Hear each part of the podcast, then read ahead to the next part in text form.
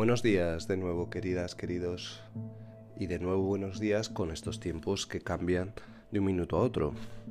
Así estamos, nosotros también las personas, cambiando de un minuto a otro. ¿Os acordáis de las resacas? seguramente sí, pero seguramente hace tiempo que no la tenéis, porque en estos momentos es difícil tener una resaca. Yo a veces eh, en otros tiempos usaba la expresión resaca emocional.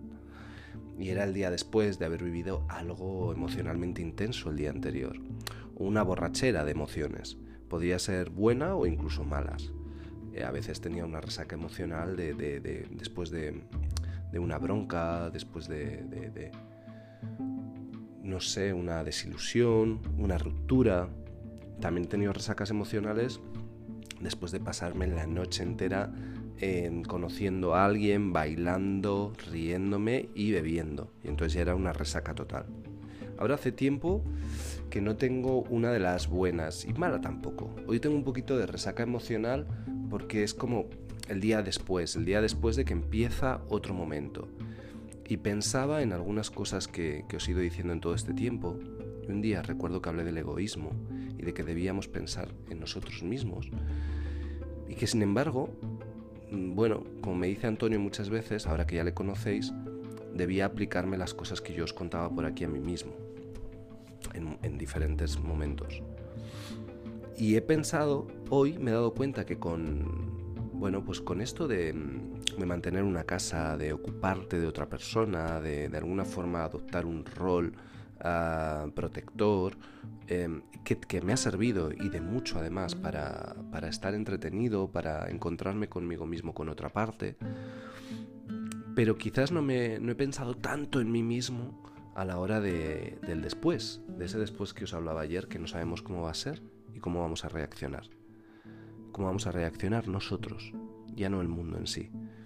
Y claro, hoy hablaba, hablaba con, con gente querida y pensaba, Mm, de alguna forma he estado eludiendo la responsabilidad, aceptando una responsabilidad, he eludido otra, que es la de pensar en qué va a ser de nosotros, pero, pero llevándolo a mí, qué va a ser de mí, qué, qué va a pasar con los cuatro rodajes que se han caído, qué va a pasar con el trabajo hecho hasta ahora, qué va a pasar con los trabajos que estaban previstos.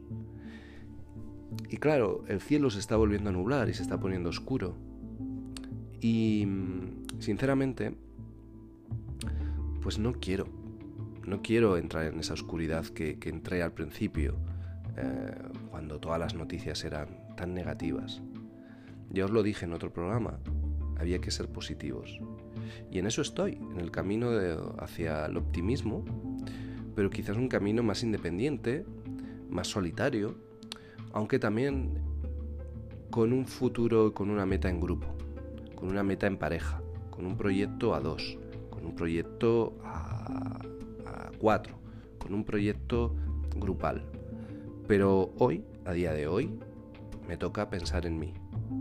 Y me gustaría que vosotros hicierais lo mismo, porque quizás el egoísmo de antes es la nueva generosidad de ahora. Y con eso voy a presentar a mi nuevo invitado, al invitado que tengo hoy, que si, si hay alguien que sabe de generosidad, es esta persona. mi invitado de hoy se llama Julio, es un profesor que trabaja con personas en riesgo o en exclusión evidente.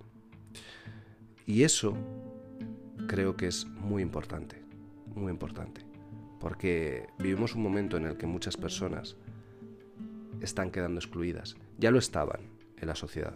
Julio trabaja con ellas desde hace mucho tiempo. Es su trabajo. Pero ahora parece ser que aún es más difícil. Y como ya sabéis que siempre pongo casos y ejemplos de gente que hace que vive otras vidas para que valoremos la nuestra, creo que hoy Julio nos va a dar otro ejemplo. Además, va a hablar de algo que para él es muy importante y que para mí también, que es la amabilidad. Y de hecho, fíjate, me mandaba un artículo em, que hablaba sobre Jacinta Adner, eh, la ministra de Nueva Zelanda, que, decía, que en su segunda crisis decía, sean fuertes, sean amables. Y pensaba, qué maravilla, cuando un político aquí dirá eso. Así que os dejo con Julio y nos vemos mañana. Como siempre, cuidaros, queredos y pensad en vosotros.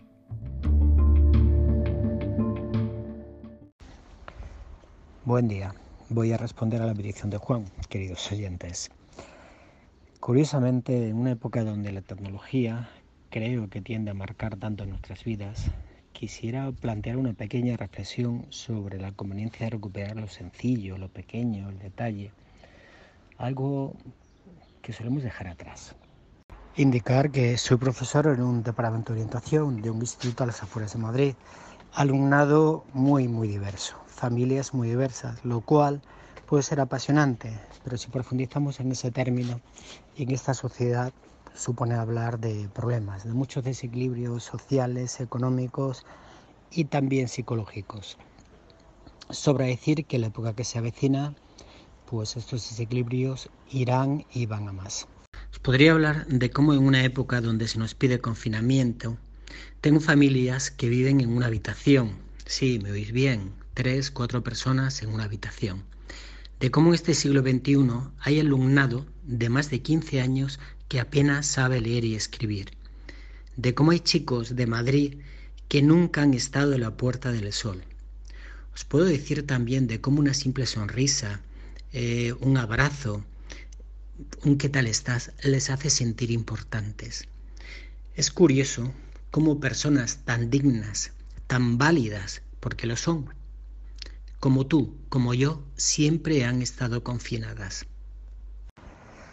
Recuperar el silencio, analizar yo creo nuestras conexiones, como dice esta canción, desde aquellas que cada uno podemos tener con nosotros mismos a otras, como pueden ser con la naturaleza, o sobre todo aquella que tenemos con las personas que nos rodean. Valorando lo que yo diría que es el verdadero y honesto contacto y reflexionando sobre eso de qué manera nos relacionamos.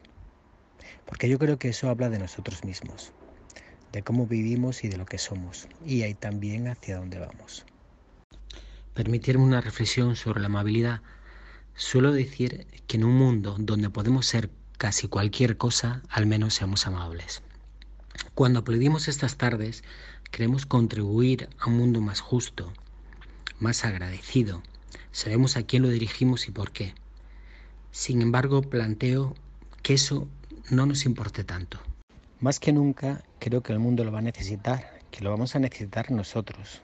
Cada uno de nosotros lo vamos a necesitar. Reconozcámoslo. Ahí va a residir nuestro futuro, en la generosidad que demos y en aquella que podemos recibir.